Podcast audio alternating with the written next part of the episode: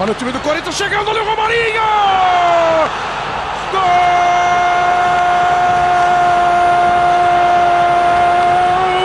Romarinho do Corinthians!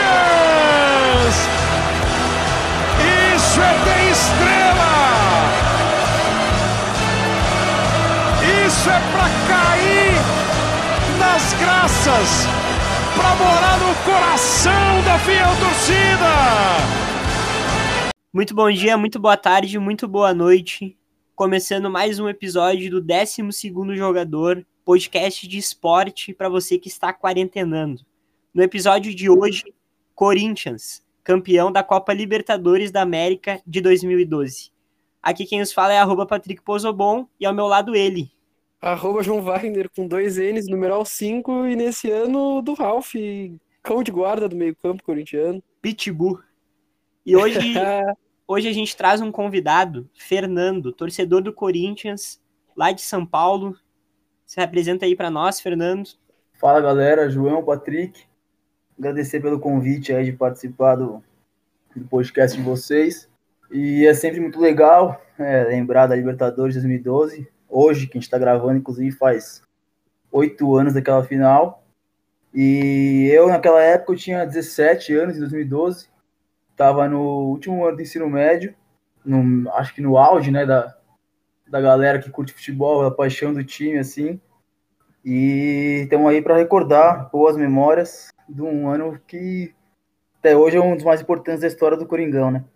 Terceiro episódio, a gente já tem convidado extra estadual, né, cara? O que, Extra. que é isso? A gente expandiu, expandiu a região, já é nacional o negócio. Deus do livre. Assim, é difícil de. não- Eu não lembro de ter uma oportunidade de trocar uma ideia com alguém que não seja corintiano sobre o campeonato, porque aqui em São Paulo você fala de Libertadores para São Paulino, palmeirense e até Santista, que quase nem existe, mas os caras não gostam de lembrar, porque era o motivo de zoação dos caras era esse, né? Acabou de Sim. vez. Bah, que baita, a gente agradece aí que tu aceitou o convite. e espero que seja um bom episódio. Vamos começar falando do Corinthians, falando de alguns anos anteriores. O Corinthians de 2008, que caiu para a Série B, volta, ganha uma Copa do Brasil, em cima do próprio Inter aqui de Porto Alegre, ganha em cima do, do Inter, que era do Tite. final. Que tristeza aquela final. Dolorida, dolorida.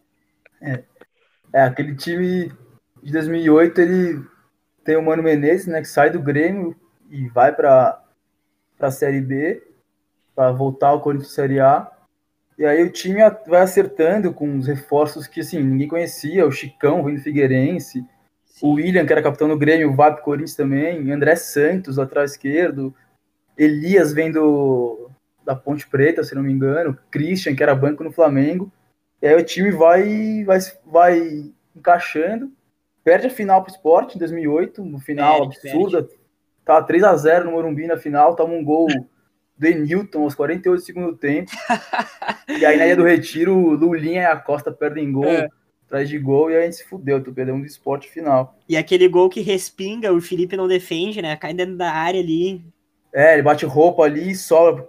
Cara, não sei se foi o Carlinhos Balos, foi até o Enilton que fez o gol. Que loucura. fase, né?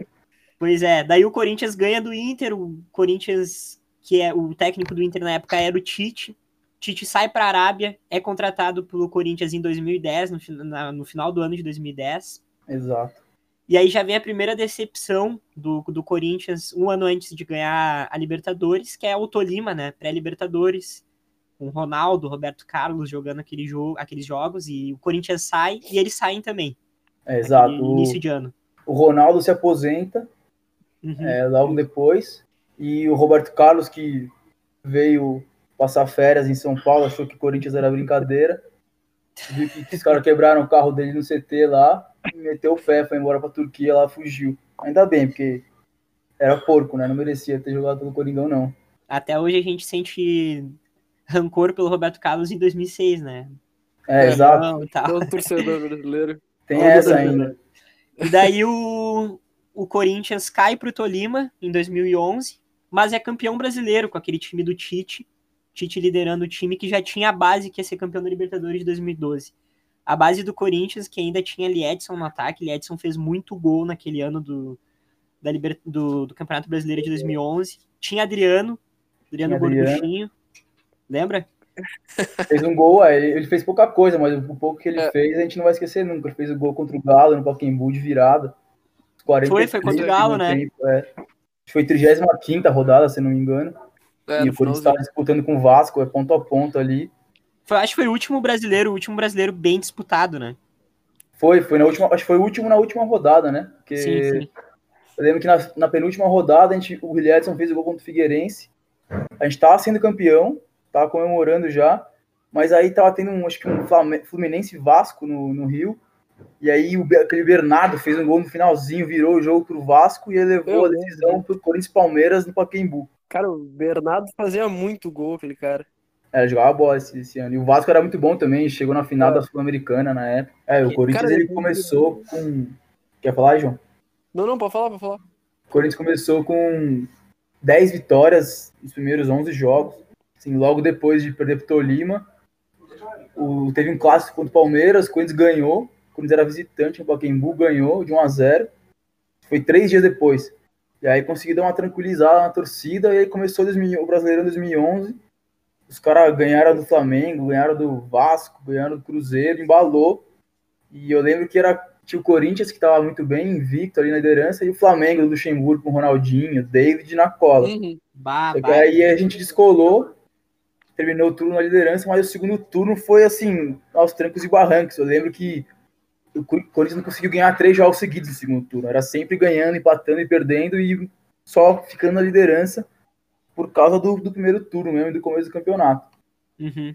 É, o... aí o Corinthians consegue se sagrar campeão ali no final. E daí a gente, antes de entrar ali na Libertadores, teve a- manutenção, né? O... Manteram a base do Corinthians, manteram o elenco. E de principal contratação que viria a se consagrar seria o Cássio, que veio do PSV É. no início do ano. Corinthians mantendo a base de 2012 ali, com o Cássio contratado. Começa com, num grupo que tinha Tátira, Nacional do Paraguai e Cruz Azul do México. Era um grupo muito fácil, mas o Corinthians vinha de muitas Libertadores sendo eliminado logo de cara, assim, né? O medo, né, cara? Um medo, o trauma, medo. um trauma. Era foda, né? Sim, já tinha sido eliminado nove vezes, caiu pra Inter em 77, caiu pra Boca, caiu pra Grêmio, teve duas vezes contra o principal rival que foi o Palmeiras, 99-2000 ali, o River Plate naqueles jogos emblemáticos, Flamengo e o último que foi o Tolima. Então o Corinthians já vinha dessas decepções, poucas participações até, nove, não é tanto, mas era algum, algum número considerável.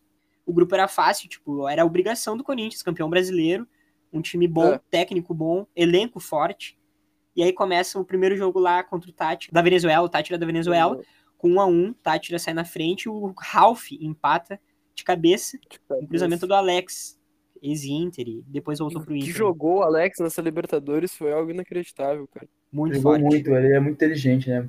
Passe Demais, muito bom demais. sempre. Ele, ele chegou na seleção na, na- no, no Inter em 2008. Ele chegou na seleção brasileira porque ele tava no auge físico dele.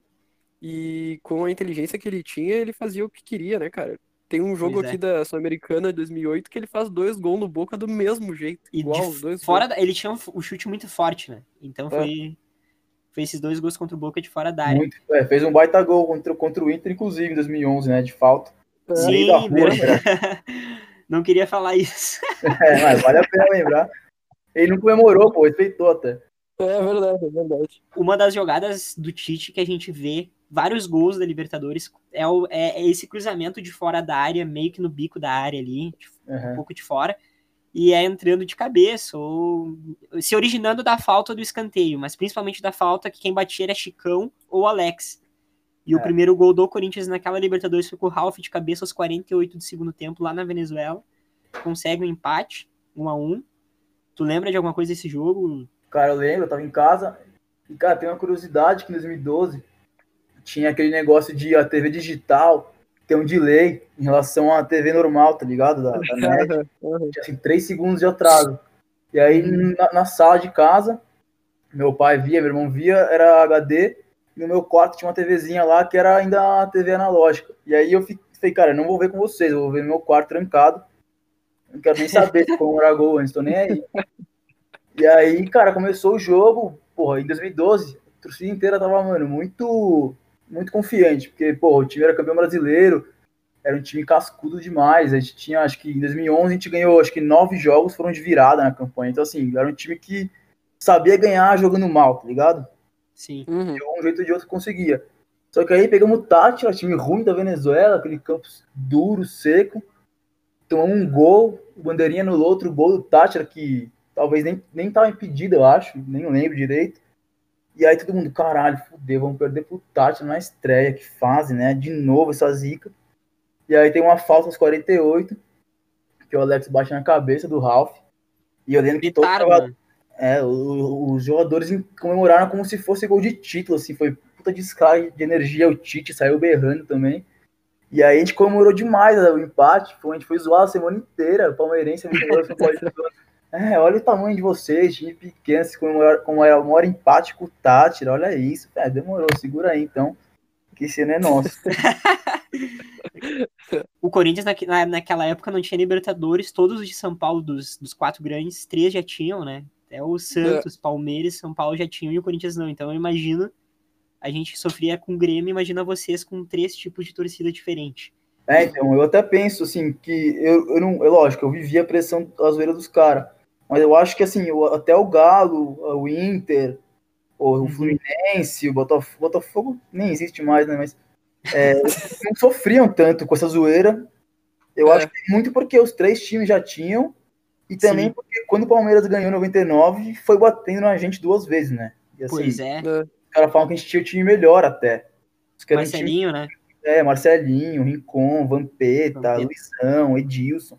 E aí os caras, dando o Marcelinho pipocou, perdeu o pênalti nas duas disputas, e a gente perdeu o Palmeiras. Então, assim, foi uma puta peso nas costas pra jogar as Libertadores seguintes. Era assim, E- era um clima e a muito questão do tenso. Mundial, né? E a questão do Mundial também pra fazer a galera pegar muito no pé. Aham. Pois é, tinha o Mundial, não tinha do Libertadores. Mundial e a Libertadores, Aí depois, piadinha. depois mudou do, dos liberta, dois mundiais e uma Libertadores. É, Aí não tem, né? Vão cair em cima de qualquer jeito. de qualquer forma. eu vou. O Corinthians vai pro segundo jogo ah, dentro de casa, ganha de 2 a 0 sobre o Nacional do Paraguai, e aí começa o, o brilho do jogador que iria ser destaque naquela temporada, naquele, naquela competição, naquela campanha, que é o Danilo, né? Edson chuta, o primeiro gol do Corinthians é o Danilo fazendo de rebote, e aquele ano ia ser mágico pro Danilo. Porra, foi o principal jogador do Corinthians pra mim, ele e o Emerson Sheik. Eu, É. eu acredito que Emerson Sheik na semifinal e final arrebentou. Mais pra frente a gente vai falar disso. Mas o Danilo começa fazendo esse gol. E o Edenilson, que hoje é jogador até do Inter aqui, nosso meio-campo, nosso volante. Naquele jogo ele já tava jogando de lateral, É. eh, lateral direito, e ele cruza uma bola e o Jorge Henrique faz de peito, meio que cabeça. É, peito. feito ombro, assim. Estranho. Então tu tinha um, um Corinthians que tinha um meio-campo que tinha Ralph, Paulinho e Edenilson. O Edenilson era- já era volante naquela época, ele era volante, só que ele foi improvisado. É, o Alessandro ele se machucava, o Alessandro ele tava meio mal fisicamente. Sim, E aí, como o Ralf. Paulinho, é, não tinha como trocar Ralf Paulinho de lugar, o Edenilson foi pra lateral. E na Uhum. fase de grupo, boa, ele foi titular em quase todos os jogos, se eu não me engano. assim, Foi, foi. Até contra o Emelec, o primeiro jogo, ele jogou o início do segundo e se machucou, né? Ele teve a lesão ali no, no final do segundo jogo contra o Emelec, dentro do Pacaembu. Pode crer, não lembrava. Que aí, é, que daí foi quando o Alessandro entrou e o Alessandro foi até o final da Libertadores. No terceiro jogo, o, foi um empate em 0 a 0 lá com o Cruz Azul do México. No quarto jogo, o Corinthians vence de novo com ele, Danilo, 1 a 0 Gol de 1 a 0, cabeça. gol de Foi de ombro, na verdade, esse gol. Você vê o replay, você vê que ele cabeceia, fura, e aí a bola bate no ombro e entra. E aí, tipo, tu já vê que era o mesmo tipo de jogada, cruzando de- do bico Aham. da área e É. do Danilo fazendo. Era uma bola que caía assim na, na marca do pênalti, né? Assim. É, pouca gente lembra desse Cruz Azul, mas assim, de jogador não tinha muita gente. Eu lembro do, do brasileiro Maranhão, que depois veio jogar no Bahia. Era um ponta que deu trabalho. E a gente tomou pressão lá no México, seguramos 0 a 0 E no Pacaembu tomou uma bola na trave, assim, no finalzinho do jogo. Sim, E o jogo do Pacaembu valia a liderança, porque o Corinthians tinha cinco pontos, dois empates, uma vitória, e o Cruz Azul tinha sete. Então a gente tinha que ganhar de qualquer jeito aquele jogo para ficar em primeiro, classificar em primeiro. Uhum. Uhum. Foi sufoco, aí ganhou de 1 a 0 ali, aí depois embalou no, no fim do grupo. sim, sim. Daí depois consegue duas vitórias, 3 a 1 sobre o Nacional do Paraguai e jogando muito bem. Quem fez um gol desse, desse, desse 3 a 1 foi o Emerson Sheik, né? Ele começou aí fazendo o primeiro gol dele na Libertadores. E o grande Elton. Elton. fez o gol. Elton, exatamente. Cara, eu fui ver os replays, os melhores momentos do jogo que eu já não lembrava quem tinha feito os gols e tal. Eu não lembrava desse Elton, É, Também não. eu não sabia da existência desse cara. Ele jogava no Vasco, fez mais sucesso. Ele jogou no Vasco, né? Caraca, eu não lembrava dele. não era ruim lembrava. demais, ele era reserva ali. Tava ali. No sexto jogo, o Corinthians dá um banho de bola para para acabar com aquele com aquela fase de grupos para confirmar a liderança 6 a 0 em cima do Tátira dentro do do Pacaembu. Danilo de novo de cabeça no mesmo estilo, Paulinho fazendo um gol, Jorge Henrique chutando de novo, ele já tinha feito um gol no- na segunda rodada contra o Nacional e ele fez agora contra o Tátira. Emerson Sheik, Liedson e o Douglas, o Douglas que vinha a ser campeão da Copa do Brasil com o Grêmio em 2016. Barriguinha de cadela. Já, tá- e já tava gordinho nessa época aí já. O último camisa 10 do futebol brasileiro. Não, ainda tem o da Alessandro, né? Acho que tem que Mas é argentino, isso. pô. Tá? Ah, bom, Ah, é brasileiro. verdade, é verdade. Então tu tinha, tu vinha, tu já tinha Paulinho chegando e fazendo gol, e essa era a principal característica, eu acho que do, do Corinthians, do Tite, que era essa chegada do, do segundo volante, que era o Paulinho, na frente, né? Muitos lances tu vê de, do Corinthians fazendo gol, com o Corinthians, com o Paulinho entrando no bico da área, participando da, da jogada do gol.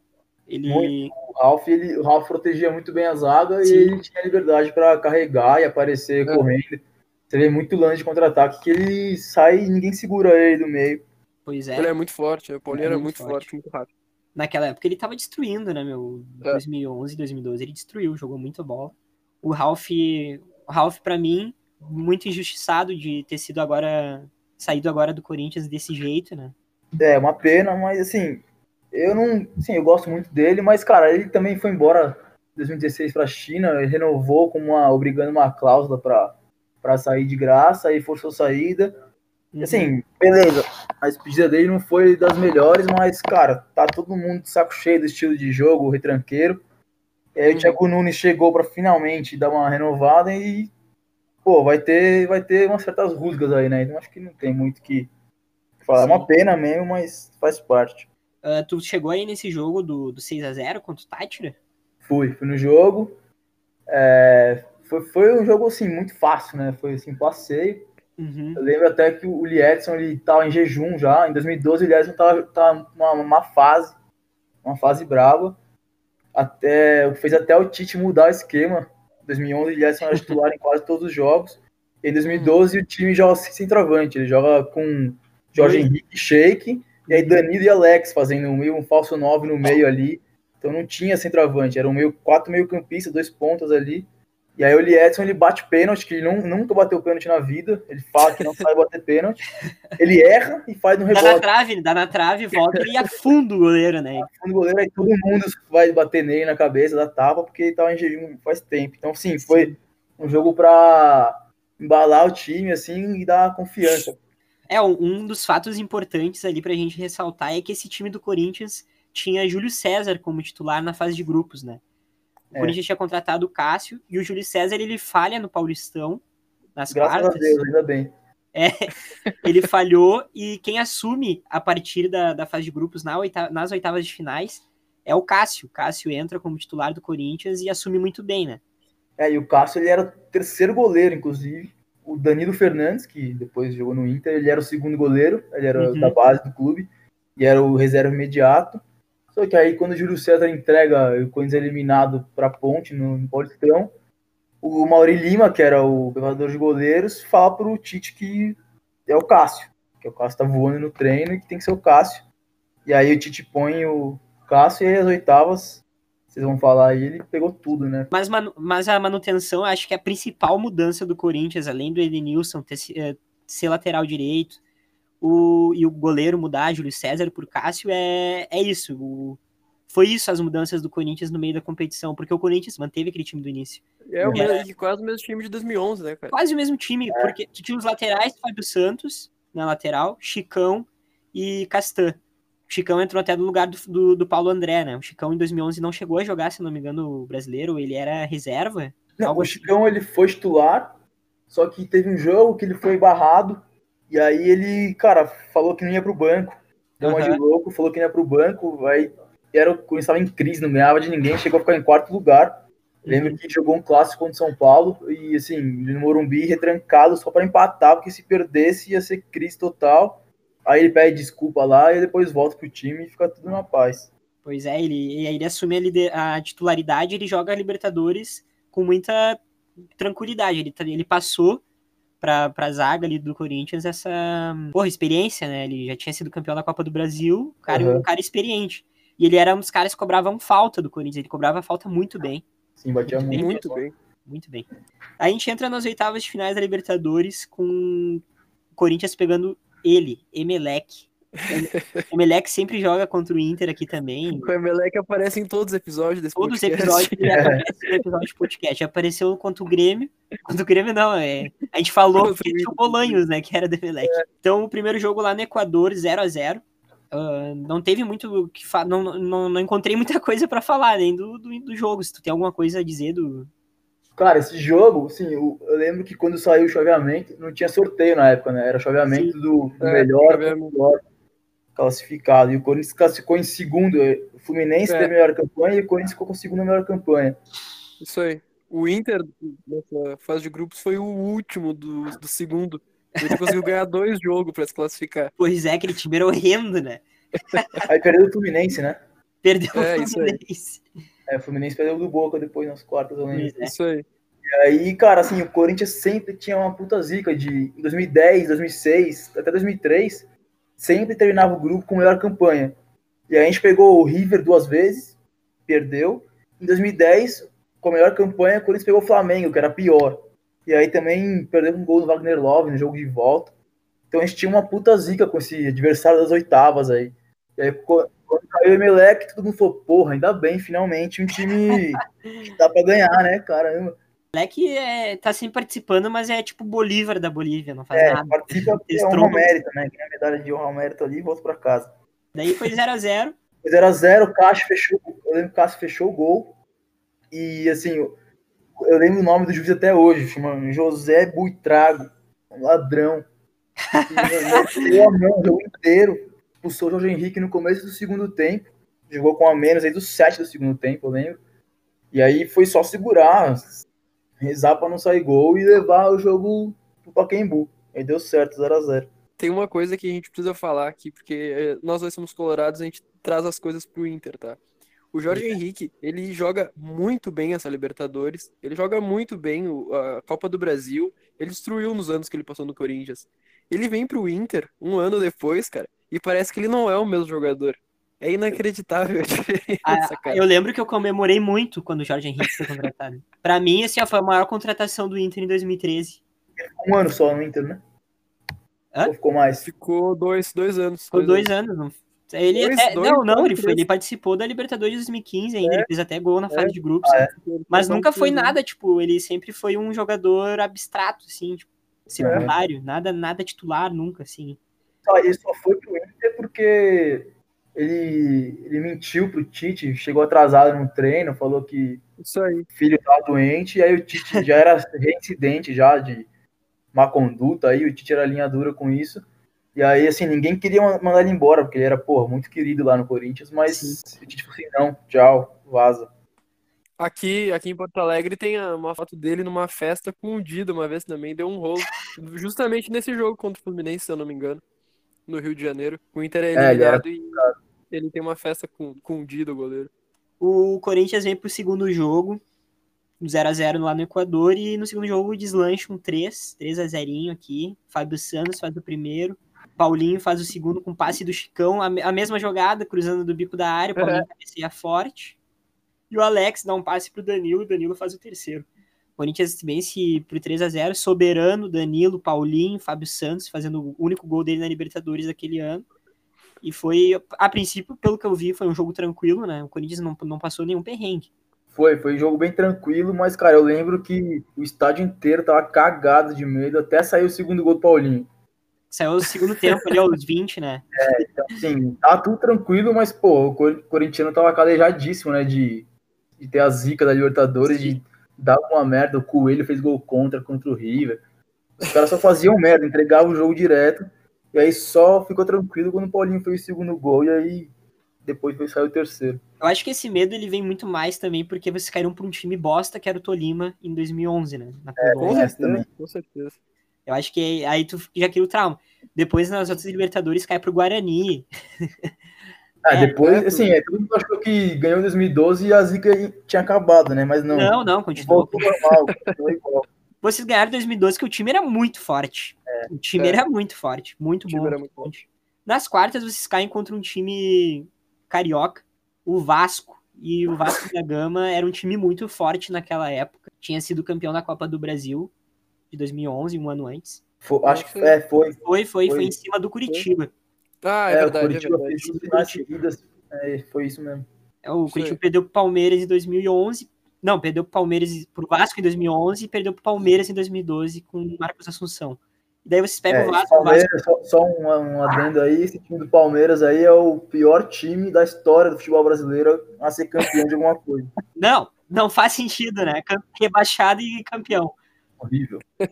E eles ganharam do Curitiba, que era muito forte. O Curitiba de Everton Ribeiro, Marcelo Oliveira como técnico. Sim. Robinho. Não, é, não tem, É, não tem nexo aquele título do. O Neto Berola jogando muito bem no Curitiba. O goleiro que depois foi pro Santos. Vanderlei, é. Era um baita time do Curitiba que perdeu duas finais e deve doer muito pro torcedor, né? E o Palmeiras é rebaixado naquele ano, mas ganhou um título. É como se fosse o Inter em 2016, que foi rebaixado, e tivesse É. ganhado a Copa do Brasil em cima do Grêmio. Essa é a mesma coisa, não faria sentido. É mesmo, é. Aí vocês pegam o Exatamente. Vasco, o Vasco no primeiro jogo lá no São Januário, e foi um 0 a 0 né? Foi 0x0, choveu demais no, é, no, no- Em São Januário choveu demais, tava uma lama o campo. Assim, É foi, um jogo muito, foi um jogo muito truncado, quase não teve chance. É, eu, eu- o Corinthians consegue esse empate, de, tipo, o time do, do Vasco naquela época era, era tão forte que tava brigando por título, né? Tanto do, do brasileiro de 2011, foi campeão da Copa do Brasil, e mesmo assim consegue empatar, o Corinthians consegue empatar lá fora. E aí, no jogo da volta no Pacaembu, pra mim foi o jogo mais importante, o jogo mais emblemático dessa Libertadores. É, não tenho dúvida que foi. foi muito acirrado a partir do momento que tu já tinha o Alessandro como titular na lateral direita, porque o Edenilson tinha se machucado. O Alessandro respinga uma bola, cai no, no Diego Souza, ele arranca, cara a cara com o Cássio, aos 17 do segundo tempo, e o Cássio faz a defesa que botou o Corinthians nas semifinais, né? Que é aquela bola que ele sai, o Diego Souza sai arrancando, chuta e o Cássio pega. E aí o Corinthians faz o gol aos 43 com o Paulinho de cabeça. É, esse lance Eu- do. Fala aí, João. Não, esse, esse gol do, do, do Paulinho, ele é bem no finalzinho do jogo, né? 43. É, ele é muito no final, assim, o, a, a torcida quase invade o campo, assim, todo mundo pula dentro do campo, os reservas pulam, viu? Hoje foi muito legal aquilo, lance, muito legal. É, e assim, eu volta e meia, esse lance do Diego Souza, né? Assim, não tem como esquecer. Toda hora você vê em rede social, você vê a galera lembrar É e tal. verdade. E aí eu vi, eu vi outro dia um vídeo, cara, assim, parece que tem um minuto o lance, mas o vídeo, assim, são oito segundos. O Alessandro chuta a bola, ela rebaixa no Diego Souza e aí o estádio fica quieto, em silêncio, parece um teatro. E aí quando a bola arrasta no Cássio e sai, assim, parece gol, todo mundo pula, comemora, começa a, gritar. E aí no escanteio, ninguém quase ninguém lembra, mas no escanteio o Newton tá no travessão ainda. né? Travessão, né? O Newton. Travessão, aí, aí fala, mano, é nosso, não tem como, não vai entrar nem a pau. É, eu ia, eu ia falar, de- no- nesse mesmo escanteio, a bola é cruzada, o Newton larga um, um petardo no, no travessão, que o Cássio nem se mexeu. Eu acho que assim, metade do estádio não viu esse lance, porque os caras estavam loucos do defesa do Cássio. Não, e tu, olha, tu, olhava na- tu olhava o Newton depois, ele olhou assim pro, pro, pro, pro Diego Souza, eles se olharam e, tipo, eles estavam sentindo, entendeu? Dava pra é, ver. O Newton eh, jogou muito bem aquele jogo no Pacaembu, o Vasco jogou muito bem aquele jogo no Pacaembu, chegava é, muito foi um bem. jogo muito tenso, cara. Os dois times, assim, no máximo de, concentração, assim, jogo muito pegado. Juninho Pernambucano jogando muita bola. Sim, pelo, pelos lances, o- tanto o Vasco quanto o Corinthians criaram. O Fernando Praz pegou várias bolas, É. mas aos 43 não deu. Paulinho fez de cabeça. O Corinthians avançou para umas semifinais e, bah, inédito, né, para vocês, assim, É. pra torcida que há anos não via. E assim, o, o gol do Paulinho, só pra, só pra lembrar, ele faz o gol e ele corre em direção à numerada ali, que é onde o Tite tá. O Tite foi Uhum. expulso. E aí ele, em vez de ir embora, ele vai, dá a volta, e entra e fica assim, no meio da torcida, na numerada, de pé ali no canto, cercado Que por o demais. Edu Gaspar, acho que tava lá. e dois seguranças cercados com ele, assim. Então, na hora do gol, a câmera filma ele, tá todo mundo abraçando ele, todo mundo sem acreditar. O gol aos 43, aí Bah. todo mundo E foi tu chegou aí nesse jogo aí? Fui, fui, fui em todos os jogos do Pacaembu. Esse jogo foi. Esse jogo foi absurdo. Eu lembro que quando saiu o gol, logo em seguida o Rômulo quase faz um gol de cabeça, que o Cássio sai errado. O Vasco Uhum. quase empata, e se empata já era, porque o gol fora era dele. sabe? Fora, né? É. E aí depois disso eu lembro que eu não consegui ver, não, vi- não vi direito, cara. Eu abaixei lá, fiquei, porra, mano, acaba essa porra, acaba logo que eu não aguento mais. Não aguento mais, foi o jogo mais nervoso de longe da campanha. E aí mostra que o Corinthians sabia ganhar de algum jeito, né, cara? Esse time do Corinthians. Não conseguiu ganhar na bola, ganhou na força de uma bola parada. E isso aconteceu várias vezes nessa Libertadores. É, então esse time tinha isso, assim. Não precisava jogar bem pra ganhar, sabia ganhar jogando mal. Não, e, e tu pode ver que o Corinthians ele foi campeão invicto, só que o único jogo que ele faz gol bastante foi contra o Tátira na fase de grupos. Os outros foi tipo 1x0, 2x0, 2x1, 1x1, 0x0. Foi, foi isso. Foi bem Depois o cirúrgico. Corinthians vai, Corinthians vai pegar o Santos, né? O Santos do, do Neymar. E aí rola todo aquele medo, porque o Santos era o atual campeão da Libertadores, tinha sido campeão da, da Copa do Brasil, e era o Neymar, era o Ganso, o Arouca, aquele time do Santos era muito forte. Tinha pego o Inter na fase de grupos. esse jogo das quartas de final, a torcida tinha feito uma, uma música nova, aquela música que até o Grêmio canta, Somos de Grêmio e esta noite teremos que ganhar. O Corinthians Uhum. também adapta e canta essa música e assim, vira febre. E foi o primeiro jogo daquela, daquela Libertadores que as torcidas organizadas todas elas se unem, porque assim, por tradição, cada uma, cada uma canta a sua música, cada uma tem a sua bateria no jogo do Corinthians, é uma bagunça isso. Muita gente não Ah, aqui gosta. também é assim. Ah, no Inter também acontece isso. E aí, assim, eu lembro que antes do jogo, no Pacaembu, ali, todo mundo na rua, tava rolando muito panfleto Uhum. de todas as organizadas, com, assim, a ordem das músicas que iam cantar no jogo, de tal minuto a tal minuto, que as baterias iam estar unidas e que era pra todo mundo cantar junto, não ia ter break de Gaviões, não ia ter break de Camisa 12, ia ser a mesma canção o jogo inteiro, e assim, tem uma atmosfera animal, o estádio inteiro cantando junto, assim, Ah, que é sem comparação. Ah, legal mesmo. Não, não, nunca, nunca aconteceu isso no Beira Rio. Pra mim, nunca, jamais. Pra mim, a, a- a- o Corinthians, na minha visão, o Corinthians nem sabia que o Corinthians tinha a camisa 12. Pra, na minha visão, o Corinthians era, era Gaviões. Por exemplo, como a gente vê aqui em Porto Alegre, o Grêmio só com a geral do Grêmio. Não tem outras torcidas, assim. É, mas, é, mas todo estádio tu vai ter uma camisa 12, né? É, a camisa 12, É torcida o Galo jovem. tem, o Galo tem a Galocura e a 12 lá do Galo. Eu acho que sim, o problema do Corinthians é que a camisa 12 ela é muito grande também. Então, assim, ela não passa despercebida. Você, na Itaquera, você, quando a Gaviões troca de música ou dá uma pausa, a 12 tá cantando outra música em cima, e assim, é, Uhum. meio que divide a torcida dos outros setores, cantando outra música. É, é uma briga desnecessária, né, que a gente tem no nosso futebol. Eu acho E desnecessário. rola uma questão política aí muito forte, né, cara, também dentro do clube. Rola. com as torcidas, né? E a gente sabe ainda mais no Corinthians que a Gaviões tem uma participação tremenda na, na administração Escola do de clube. assim. samba. É, É a minha mancha verde, escola de samba, e é independente do, do São Paulo também. É, São, São Paulo tem essa briga de carnaval também. O Corinthians avança contra o Santos na semifinal. O Santos naquele time era Neymar. O Ganso já tinha passado pelo auge, mas era um time ainda muito forte. Tinha Durval e Edu Dracena na zaga. Adriano, volante, tava jogando de volante, ele e o Arouca. Adriano Pagode. É esse mesmo. E o Borges no ataque. O Borges naquela época fazia muito gol no Santos. Já tinha feito muito gol pelo São Paulo. Foi contratado do Grêmio, né? Não, o Grêmio contratou ele depois do Santos. E então tu tinha um time que era campeão da Copa do Brasil, um campeão da Libertadores, tomou, tomou um baile do Barcelona, mas era o Santos do Neymar. Imagino que pro torcedor do Corinthians foi, bah, clássico também, né? Cara, foi, mas assim, depois do Vasco, se, se fosse contra o Palmeiras, eu acho que ia ser diferente, que aí tem todo o histórico de ser eliminado e tal. Mas o São Paulo, que é freguês eterno, em mata-mata não ganha da gente há 20 anos, e, e a gente vai confiante. E o Santos também, cara, falou, cara, foda-se, freguês, vamos amassar, ninguém segura mais nós, assim. Tinha o Neymar no auge, mas o Neymar nunca ganhou nada com nós, né? A gente sempre bateu nos caras. Sim. Então a gente tava muito confiante. É, o Corinthians sai ganhando com um golaço do Shake, né, meu? Golaço, Ele ali. Ele recebe a bola do Paulinho, ele só ajeita e. Bah, gol- acho que foi o gol mais bonito do Corinthians na Libertadores. É, Foi, foi um puta golaço. Um puta golaço ali. Depois ele é expulso, Sheik, nesse jogo. É, eu ia falar, nesse jogo É. do Santos ele ainda é expulso, ele dá um pegão no Neymar no, no segundo tempo. É, não pode faltar, né? A cara dele. Sim, o Neymar, o Neymar teve vários lances. Uma que o Danilo chegou nele na lateral e o Neymar se atirou. Ali tu vê que o Neymar se atirava, porque tu não vê isso hoje em dia, tá ligado? Aham. É, Olhando o futebol, hoje a gente assiste futebol. Naquela época eu tinha 11 anos, tinha 12 anos, então pra mim ele tava caindo normal, mas não, ele se atirava mesmo, dava pra ver. E teve um lance muito, muito emblemático que o Emerson, o Emerson carregou o Corinthians nesse primeiro jogo.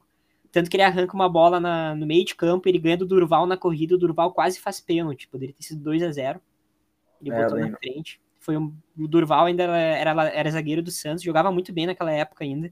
E ele, por pouco, não faz pênalti pro Corinthians. O Corinthians consegue a vitória por 1x0, com um a menos, e vem pro Pacaembu com uma vit- Vantagem, gol fora. vantagem de gol fora, era só administrar. E é o que É, aconteceu. né? Foi a primeira, o primeiro mata-mata que a gente ganhou o jogo fora, né? Nas oitavas e nas quartas era tipo 2x0 pra decidir em casa. E é a primeira vez que o Corinthians chegava com a vantagem já pra jogar em casa. É, ele vai tirar na, na final contra o Boca ali, ele faz um a um, né? Consegue o empatezinho, já era alguma coisa. E no Pacaembu, ah, um dos lances, tipo, antes do, do Corinthians fazer o gol, o Adriano, ele tromba com Gandulinha na lateral, ele empurra o Gandula. Eu lembro que eu vi esse lance na TV e eu fiquei muitos anos. Eu olhava aquilo e achava que ninguém lembrava, mas eu vi nos melhores momentos aqui, é, aconteceu mesmo. Que ele É, tromba. Ele, derru ele derruba o Gandula. E o Santos naquele jogo sai ganhando na frente com o Neymar, o Allan Kardec eh, cruza, o Borges bate, mas vai na trave e volta pro Neymar e o Neymar faz o gol, 1x0 pro Santos. E aí já tava primeiro tempo porra truncado, né? É, e aí eu lembro que foi no finalzinho do primeiro tempo esse gol, né? Sim, sim. 41, assim, acho. Foi, E foi. aí, cara, eu lembro do inter- intervalo, os 15 minutos, estádio, pô, nervoso demais, porque, pô, a gente nunca. A gente não tinha ainda saído atrás, acho, Não, na não tinha. É. A gente, pô, tinha que empatar de qualquer jeito. O segundo tempo ia ser nervoso. Só que aí começou o segundo tempo, o gol foi rápido. O Danilo Foi sim. sete, sete minutinhos. É, E aí eu lembro que saiu o gol do Danilo, assim, não teve mais jogo, assim, o Santos não fez mais nada. O time tava, mano, muito cascudo, falou assim, demorou, empatamos, é nosso. Os caras não vão chegar mais, e aí foi só segurar o final do jogo. O Bandeirinha até fez uma graça ali no final, saiu correndo, marcou a linha de 9 metros, eu lembro que o Léo ficou puto. Foi demais esse lance. É, o, o gol do Danilo foi aquele gol do Corinthians, né? A bola é cruzada, dá ali no meio da, da pequena área, do- na marca do pênalti, e ela sobra pro Danilo. Na verdade, não foi de cabeça, mas se originou da falta. Do mesmo jeito É, que já tinha acontecido em vários jogos. E aí o Corinthians consegue É, avançar do exatamente. Santos, consegue chegar na final, na tão esperada final. E do outro lado, tu tinha ah, o, o rei, né? O Papa Títulos Boca Juniors. Tinha que ser, né, pô? E o medo que tinha os times brasileiros na época, eu lembro de pegar o Boca Juniors, né, cara? Mais ainda que o River. Acho que hoje os times têm mais medo de pegar o River, né? Por Sim. conta dos títulos. É, eu, eu cresci, eu cresci vendo o Boca bater em Palmeiras na final, Santos na final, Grêmio na final, batia em todo mundo, eliminou o Fluminense, então assim, pegar o Boca era o Inter demais. em Sul-Americana. É, o, o, o Boca, aquele Boca de Riquelme, assim, era, a gente sabia, era, era um time à parte, assim, a gente sabia que, por mais que não fosse um grande time de nome, chegava na bomboneira e dava um jeito. É, o time assim, o time em si era fraco, né? Tinha Era fraco, era fraco. Pablo, Pablo Mouche, O Monge jogou muito aquela final. Ele, ele para mim, foi o melhor jogador do, do Boca. é, depois veio o Palmeiras, assim, não jogou nada. Tinha o Schiavi, já tava bem mais velho já. Clemente Rodrigues na esquerda, Clemente Rodrigues, Santiago Silva no ataque. é, Então, nossa. era um time. O Ledesma velho, o. Gago já tava velhinho já também. O Gago era banco naquele, naquele time do, do Boca. É. E aí tu vai pra uma final no- na Bomboneira, primeiro jogo. O Corinthians vai, a torcida, porra, chega em peso na Bomboneira, chega em peso em Buenos Aires. E foi um jogo muito truncado, pelo que eu vi. O Maradona tava até no camarote. O primeiro jogo não foi tão truncado quanto o segundo, mas o segundo teve muito mais, muito mais pegada. No Uhum. primeiro, tu tinha o time experiente, que era do Riquelme. O Riquelme jogando muita bola. O Riquelme velhinho já, acho que foi até a última temporada dele no Boca. E infelizmente ele não foi campeão, né? Pra ele, acho que deve ter doído. Do mesmo jeito que tu tinha um, um Boca muito forte e experiente, tu tinha um Corinthians muito forte e experiente. Tinha um Corinthians que não tinha tanta experiência na Libertadores, mas era um time muito aguerrido, né? Time É, muito era, mu- era Tinha muito jogadores ali ali. A gente tomou quatro gols a competição inteira, assim, ó, acho que não tem defesa que Foi uma- era uma defesa muito consistente com o Chicão, E aí já tinha Alessandro, Fábio Santos e Castan, né? Era muito forte. O Danilo tinha sido já campeão, já com o São Paulo 2005. Já, o Alex já tinha jogado Sul-Americana, Libertadores com o Inter. Então tinha jogadores já acostumados já com esse tipo de decisão e tinha já tinha essa essa essa galera acostumada não com decisões eh, intercontinentais assim, mas com jogos regionais, jogos nacionais. Né? É. É, daí o, o, Corinthians ele consegue. Tá, sai, na, sai perdendo com o gol do. O Monte Cobra, né? O Monte Cobra. E o Rocaglia faz o gol do, do, do Uhum. Boca. É, o Chicão até põe a mão na bola, Isso aí. tira a bola da linha, e no rebote o cara faz o gol. É, o, o Castro, ele sempre teve esses. Esse delay, né, cara? Ele, ele, dá- ele dá uma bugada. E aí o Romarinho, e aí o Corinthians vai lá e faz o gol com o Romarinho. No final do jogo, que pra mim é sensacional, cara. A narração até hoje, pra mim, é uma das melhores do futebol brasileiro. É, e assim, é, é- deu certo porque o Cléber Machado tava perdido, né? Você vê que no lance, É. o Paulinho rouba a bola do Riquelme no meio campo, e aí ele fica quieto. Ele, assim, se, se eu lembro que a transmissão, até hoje eu consigo lembrar que se ouve só o apitinho do sinalizador da torcida do Corinthians na- lá no visitante, só o apitinho ali e ele quieto, e aí ele começa a narrar quando o Romarinho tá chutando já. Ele, olha o Romarinho. E aí, história, né? O Paulinho roubou uma E foi bola uma- do uma- Riquelme, né, meu? É, e é uma jogadaça do, do Sheik. Ele recebe a bola e gira na- É, no gira marcador de e, letra, e dá o. Isso aí. E dá um lançamento no meio das pernas, assim, é lindo aquele lance do Sheik. É lindo. muito e o bonito. Romarinho chegou. E e foi muito frio, na real. Ele, ele entrou e fez o gol ali. É, Corridinha, caras né? falam. Parecia. Os caras falam que ele não tinha a menor ideia de onde ele tava, né? Que se ele tivesse ideia, ele nunca ia dar com a cavadinha. Não, meu, ele fez um gol na bomboneira numa final de Libertadores. Foi o primeiro toque, né? foi o primeiro jogo, o primeiro toque na bola na história da Libertadores. Foi a primeira viagem internacional do Romarinho, noção. pra, pra ter a ideia, né? Ele achou que tava jogando contra a portuguesa ali. E, cara, o Romarinho, ele só vai pra esse jogo, ele foi a estreia dele na Libertadores, ele só vai pra esse jogo porque três dias antes da final da Bomboneira, tem um Corinthians e Palmeiras no, pelo Brasileirão, no Pacaembu, e aí o Corinthians vai com o time reserva. A final é na quarta, esse jogo é no domingo antes. E aí vai o time inteiro reserva jogar, o Romarinho, vai, o Romarinho estreia como titular, e ele faz dois gols. Ele faz um de letra e um golaço de Nossa. fora da área, deixando o Cicinho, lateral, no chão. Então, assim, primeiro jogo titular, dois gols do Romarinho contra o Palmeiras. Palmeiras, assim, que ia cair da Série B logo em seguida. E aí o Tite corta o William, o William Bigode. Bigode, que o William já estava acertado para ir para jogar na Ucrânia. E aí ele corta o William da final do banco e põe o Romarinho. E aí depois ele até entra no lugar do Danilo no final do jogo. E aí. É, e quem jogou muito bem esse jogo na bomboneira foi o Alex, né? Aham. Ele já conhecia o Boca do, de 2008, porque tinha ganhado com o Inter lá. O Inter até. O Alex foi campeão da Sul-Americana com o Inter e ele jogou na bomboneira. E eu acho que isso facilitou. Não sei se isso interferiu, mas ele jogou muito bem o jogo lá na bomboneira. É, também jogou muito bem lá. Ele e o Danilo Ele jogaram tava muito bem. Os dois meio-campo do, do, do Corinthians ali, os dois pontos. Eu não sei, é, era um 4-4-2 e eles se movimentavam. Era Danilo e Alex, era a experiência, né? Os caras eram muito bons. E aí Muito tu bom, consegue esse empate, só que aos 48, o, o Clemente Fala. Rodrigues ele cruza uma bola. Viato, e o Viato. Vinhatri, meu, o Viatri, meu, ele chega e ele cabeceia, mas assim, ó, muito forte no travessão. A, a bomboneira, a torcida de trás da bomboneira ali da. Ter avalanche, arquibancada, Ela, ela desce tipo avalanche, É. porque eles acharam que ia ser gol. meu. Foi muito E aí o forte. Pote ainda tem, acho que até o, não sei se é o Mocho ou se é o, ou se Vitanite, acho que era o atacante, ele dá uma cabeçada e a bola sai raspando na trave ali. E aí É. cai e ele fura ali, né? Não consegue fazer o, É. o gol. Aí tu vem pro segundo jogo na final, dentro do Pacaembu, e acredito eu que foi o, o jogo mágico do Corinthians, que sai na frente. o, o Sheik pegou aquele jogo e botou embaixo do braço, né, cara? Ele O personagem da final do segundo jogo, É. Emerson Sheik, o cara catimbou, o cara mordeu é o argentinos, o cara irritou o zagueiro do, do, do Boca. Encheu o saco da zaga. É muito bom esse lance. A gente cresceu ouvindo que, pô, argentino catimba, argentino fode o jogo, brasileiro cai na pilha, aí dá merda, sempre foi assim. Pô, dessa vez não, cara, toma o troco aí, o Sheik mordeu o cara, falou. Botou o argentino no chinelo. O Emerson no chão, no, no chão, o cara bota o dedo e ele morde o dedo. Sensacional, cara. Cara. O jogo começa muito pegado aos três minutos, o Monte e o Chicão já, se, já sobem pra cima, o Chicão cai, tromba com o Monte e o juiz já chega separando aos três minutos. Já começa muito diferente do primeiro jogo. Já começa bo- boca, já começa como se fosse boca. E o Boca já, já tava mais aguerrido e o Corinthians entrou na pilha no início do jogo. O Corinthians sai ganhando, né, com o Emerson Shake, com aquela bola do Danilo, ele larga de calcanhar. Bah, um coice na bola, com uma Você falou do classe. lance do Chicão também, tem um lance também que o, o goleiro do Boca, o Orion, ele sai machucado no meio do no primeiro tempo ainda. E tem um lance pouco antes que assim, o Paulinho vai dividir uma bola, que acho que o Danilo faz um cruzamento rasteiro, e o Paulinho ele vai dividir e deixa o pé assim na costela do Orion.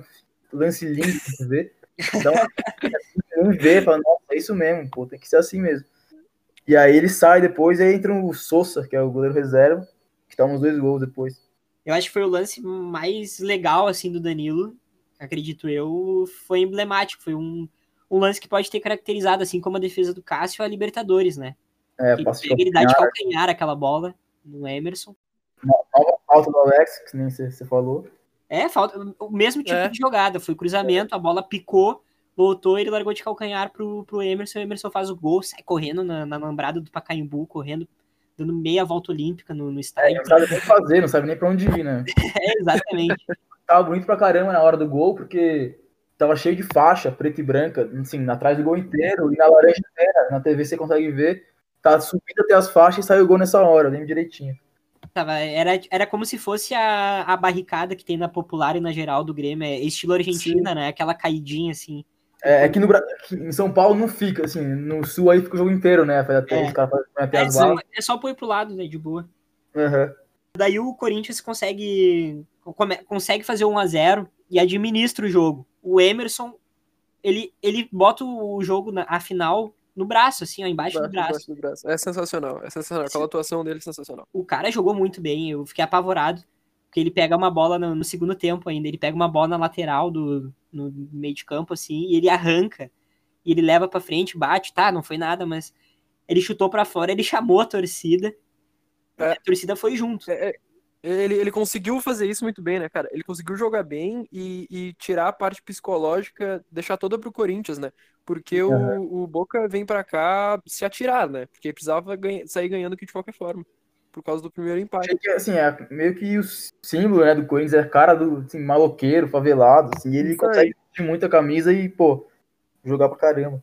É, ele, ele fez isso, né? Daí ele fez o segundo gol com um erro do, é do, do zagueiro do Boca.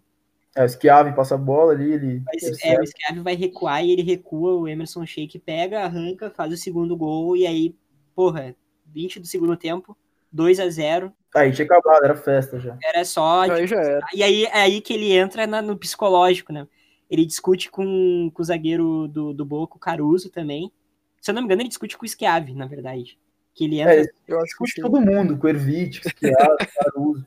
E aí tem um momento que o Caruso derruba ele lá e ele, eu lembro que ele conta que, assim, ele nem queria morder, só que o, o cara tava com tanto azar aquele dia que a o dedo dele foi dentro da boca dele. Aí não tinha como, né, pô? Vai tirar uma hora de logo. ele mordeu. Corinthians ganha de 2 a 0 O Emerson carrega e o Corinthians sai campeão, aquele time do Adenor. Consegue o título tão esperado, tão, tão desejado pela torcida corintiana. Eu acredito. E aí, hoje faz exatos oito anos, né? 8 de 7 de 2020, que aconteceu esse título, e tu vê no Twitter, nas redes sociais, a cidade de São Paulo largando os foguetes pra cima, e é muito emblemático tu ver aquilo, é muito. É, cara, assim, eu, quando eu tava no estádio, eu não, nem tinha ideia de que tinha sido assim e tal. E aí eu comecei, a, eu fui ver, assim, no meio da semana, que começaram a pos- postar no, no YouTube, na época nem tinha, assim, feed de Instagram, Twitter, não era tão, era mais YouTube mesmo.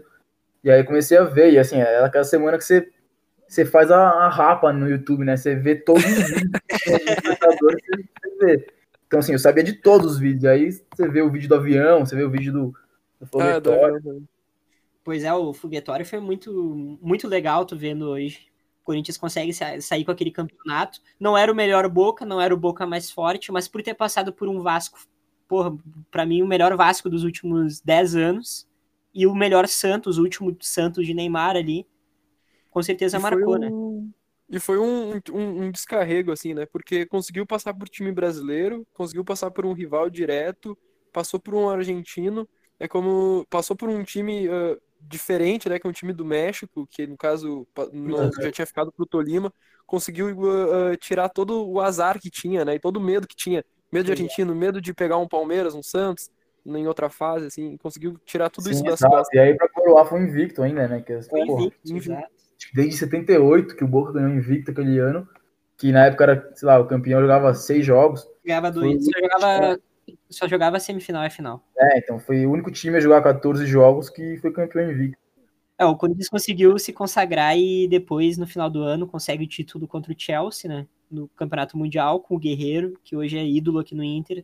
Acredito que seja ídolo aí também. É, sim, tem, tem uma galera que tem saudade pra caramba do Guerreiro, mas tem uma galera que ainda não. que ainda tem engasgado, né? Porque, cara, ele falou, ele falou muitas vezes que no Brasil só jogava no Corinthians, no Brasil só jogava no Corinthians. E aí, assim, a culpa, na verdade, foi da diretoria que trouxe o Pato, chinelinho, pagando quase um milhão de reais por mês. E o Guerreiro, que tinha feito o gol do título mundial, ganhava, sei lá, 400 mil na época. Então, Cara, e não, e, não, e não, não faz sentido o Pato no Corinthians, né, cara? É o completamente oposto do Corinthians, o Pato, né, cara? nenhum. O Pato nunca foi, na verdade, o que ele fez pelo Inter foi jogar um Mundial, dois jogos ali, um pouco do, do ano de 2006. Mais que isso, nada. Depois foi pro Milan. É, esse cara, eu não gosto nem de falar dele, que esse cara não tá nem aí com futebol, não gosta. Ele tem um talento, mas nunca gostou de jogar bola. É verdade, eu tenho essa sensação também. Pra ele tá muito bom, é muito comodismo, né? Tu, tu vê jogadores com- no comodismo, ele é um exemplo É, disso. eu adoro ver ele no São Paulo, que é duas coisas que eu odeio, então tá ótimo. É, de fato.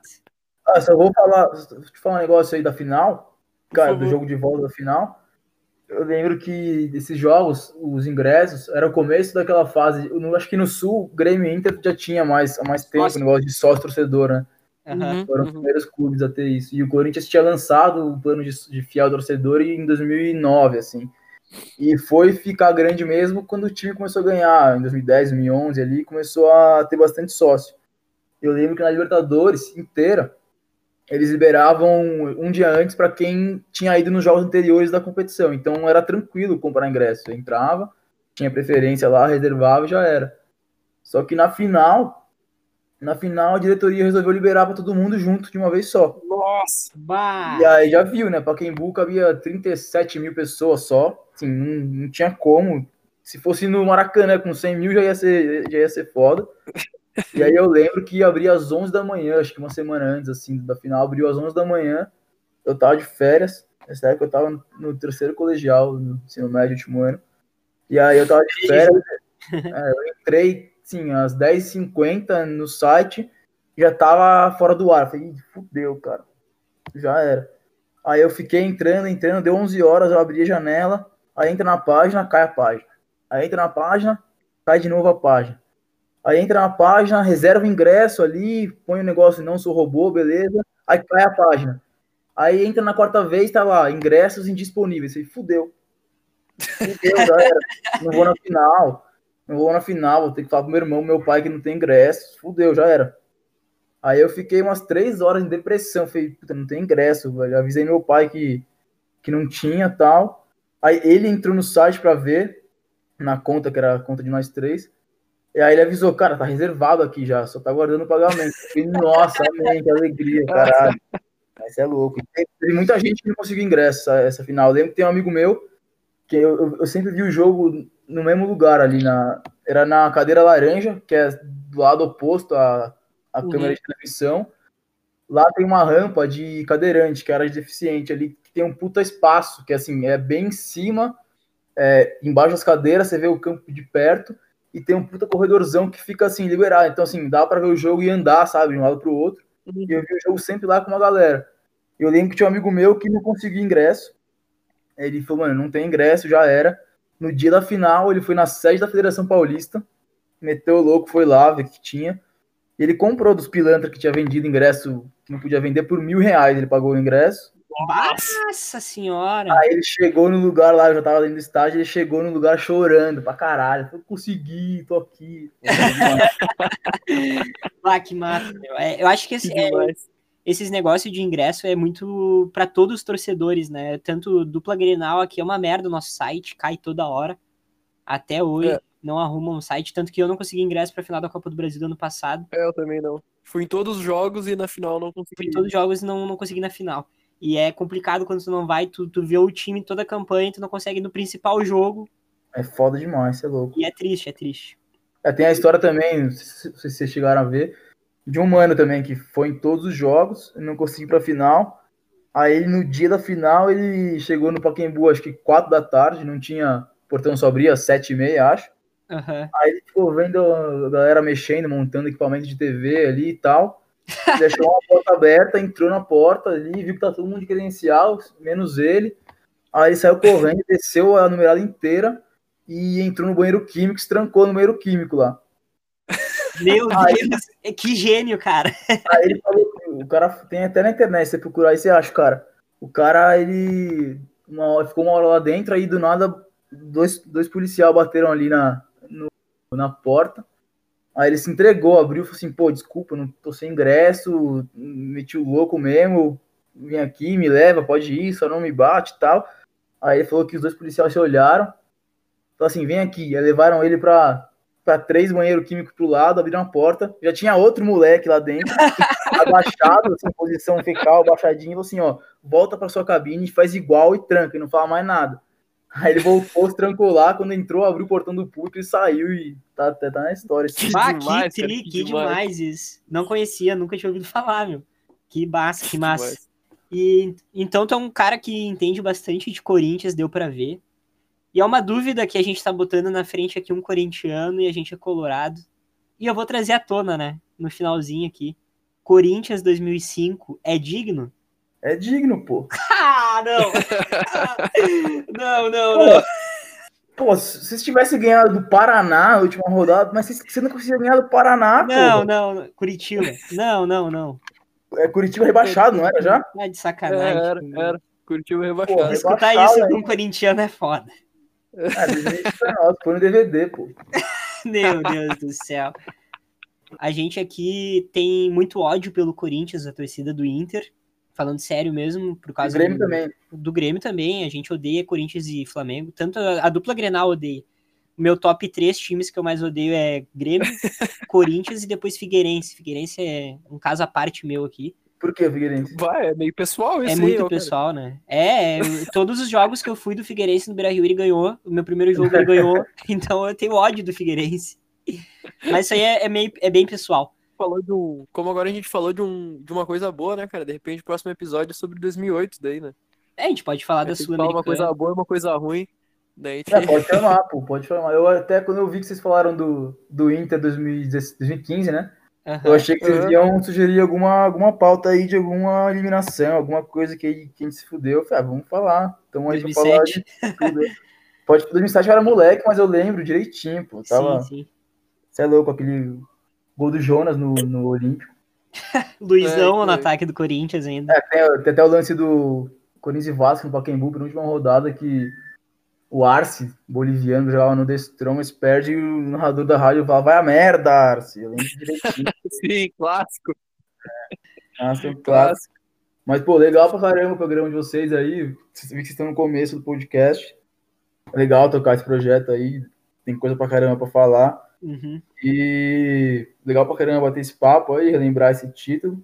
E tamo aí, cara. O que precisar, chama aí, chama nós. Se precisar de indicação de torcedor também, de, de rival. E já vamos adiantando, já o próximo episódio do 12º jogador vai contar com um torcedor estrangeiro, torcedor do Boca. Já entramos em contato, já entrando, já, já tô adiantando aí, né, João? Que é 12 jogador, que não é pouca coisa, né, cara? A gente começou dupla Não. Grenal, tranquilo. Aí agora a gente expandiu pra Corinthians, São Paulo. Agora é internacional. Agora, Agora é negócio internacional. Juniors. Fernando, muito obrigado, cara. Agradeço agora pela minha parte aqui. A gente agradece muito a tua participação. Acho que é muito importante, muito legal ouvir de um cara que foi em tantos jogos assim, que tem conhecimento tão grande de Corinthians e de um torcedor de verdade, né, cara? Não é, não é repórter, não é jornalista, não é nada. É torcedor que viveu, que sentiu, que Não é ocasião, né? que que chora. É, é, cara. É o cara que tá lá na arquibancada junto, que Sim. sofreu pra ganhar ingresso e. É- essa é a ideia do, do podcast, né? Trazer essa voz que a gente não vê na televisão. torcida mesmo, né? É, Pois cara, é. eu, eu nem ia falar, vou falar. Essa época, assim, até 2015, eu ia em todo, assim, de 2000. e- De, eu sempre fui em jogo com meu pai e tal, de moleque, mas assim, comecei em todos os jogos de 2010, assim, que eu ia em quase todos os jogos em casa mesmo. E aí até 2016 eu ia em todos, como torcedor mesmo. E aí, cara, eu, eu entrei como estagiário na comunicação do Corinthians. Eu fiquei lá quatro anos trabalhando, fui efetivado lá. Eu Que saí no meio do ano passado, no começo do ano passado. Então, assim, é, eu fiquei quatro anos trabalhando lá. E, cara, eu, eu lembro que, assim, eu, eu olhava o calendário e falei, puta que pariu, eu preciso tirar folga desse jogo, eu preciso, eu não quero trabalhar nesse jogo. Eu gostava pra caramba de trabalhar, mas, assim, nada comparava aí na bancada e com o meu irmão torcer, tá ligado? sim, assim, eu falava, mano, o grande eu pedia pra não ir, os caras não entendiam nada. Eu falei, Porra, não é que eu não quero ir pra ir pra praia, eu quero ir, eu não quero trabalhar porque eu quero ir com o meu irmão, pô, quero... Fiquei na torcida, né? torcedor, E ansioso já pelo próximo podcast com o nosso entrevistado Irmão. internacional. É, valeu aí, Fernando. Só tenho a agradecer. Espero que, que cresça bastante o podcast a nível de outros torcedores.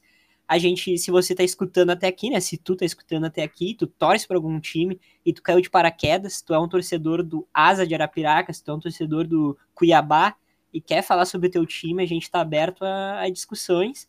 E entra em contato com nós no Twitter, entra em contato com nós nas redes sociais. E é isso. Até a próxima. Valeu, valeu, galera. Valeu, João, valeu, Patrick. E vamos nessa, eu vou seguindo vocês aí, ouvir os podcasts, seguir vocês no Twitter, nas redes sociais aí. Valeu. e vamos valeu. mantendo contato aí. Qualquer Com coisa certeza, tamo com certeza, Fernando. Muito obrigado, Fernando. Valeu, Fernando. Valeu, João, valeu, Patrick, é nóis.